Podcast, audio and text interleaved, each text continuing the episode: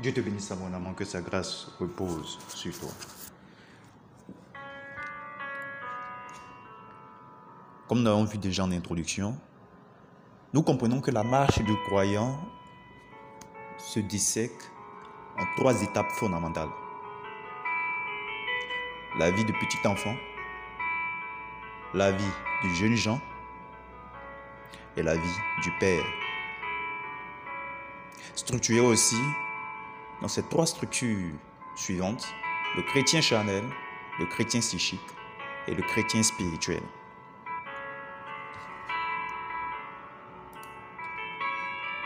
Nous verrons par la suite les différentes composantes de la marche du nouveau-né, c'est-à-dire du petit enfant en Christ.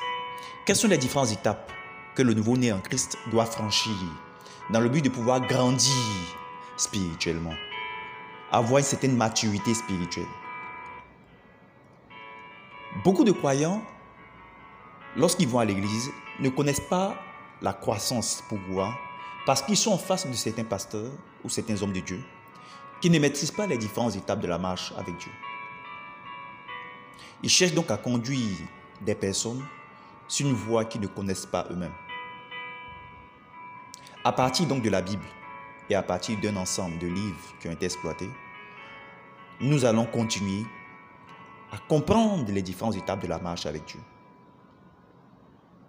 Et cela aussi pourra te permettre de pouvoir évaluer ta marche avec Dieu pendant que tu évolues, pendant que tu es en train de grandir.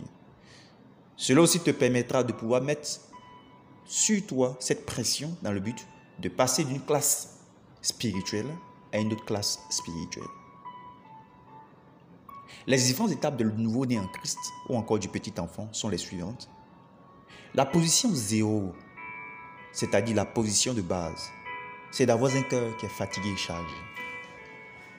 Un cœur fatigué, chargé du monde, un cœur fatigué, chargé du péché. Un cœur fatigué, chargé des promesses du monde. Un cœur fatigué, chargé. La première étape pour débuter donc la vie chrétienne, c'est la repentance.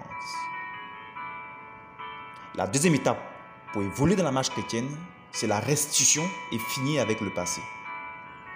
Personne ne peut évoluer spirituellement s'il ne finit pas avec son ancienne vie. La troisième étape, c'est le baptême d'eau. La quatrième étape, c'est le baptême du Saint-Esprit. La cinquième étape, c'est l'assurance du salut. La sixième étape, c'est la délivrance. Et la septième étape, c'est la consécration à Dieu et à son œuvre. Cela signifie que la marche du petit enfant en Christ se subdivise en sept étapes fondamentales. Si tu veux donc grandir en Christ, pour passer de cette étape du chrétien charnel au chrétien psychique, c'est-à-dire à, l'étape des disciples, tu as besoin de passer par ces différentes étapes. Elle peut avoir des durées différentes, mais ces différentes étapes sont fondamentalement importantes dans ta vie. Tu dois commencer la vie chrétienne d'abord par peser l'état de ton engagement, fatigué et chargé. Si tu n'es pas fatigué et chargé du monde, tu ne pourras pas payer le prix pour pouvoir marcher en Christ. Lorsqu'un homme est fatigué, donc est chargé du monde, la première chose qu'il doit faire, c'est de se repentir. Il n'y a aucune vie spirituelle qui commence hors de la repentance.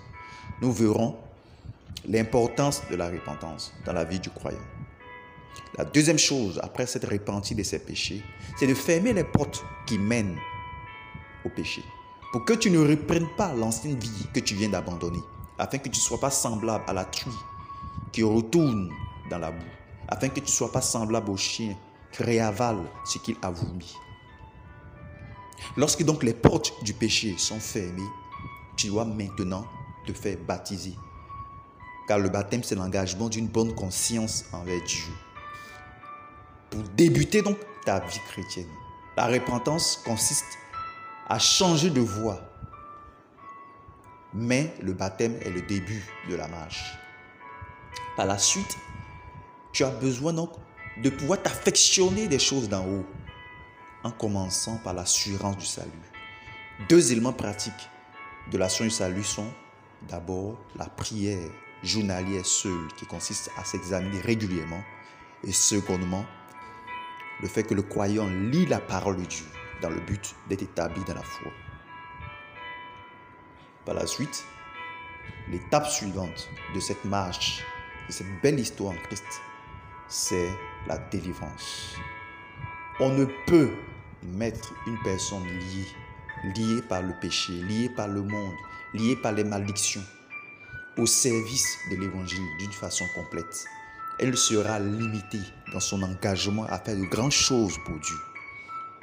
Elle doit donc expérimenter les différentes étapes de la délivrance que nous verrons ensemble dans la Bible, qui débute d'abord par la guérison intérieure.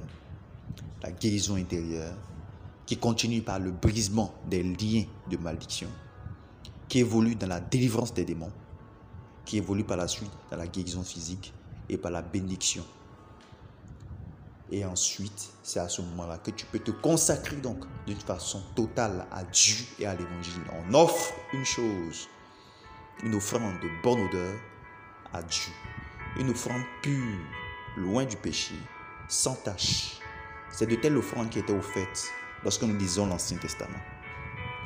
C'est à ce moment donc, lorsque tu auras balayé tous les différents éléments qui concernent ta vie antérieure liée au péché, lorsque tu auras balayé le trône de Satan dans ta vie à travers la manifestation des démons qui auront trouvé des portes pour entrer et pour agir, que tu peux présenter à Dieu maintenant cette offrande sans tache ni ride, prête au service de Dieu. Nous verrons donc par la suite le point 1.1 fatigué et chargé. Pourquoi est-il important pour le croyant de pouvoir expérimenter d'une façon concrète.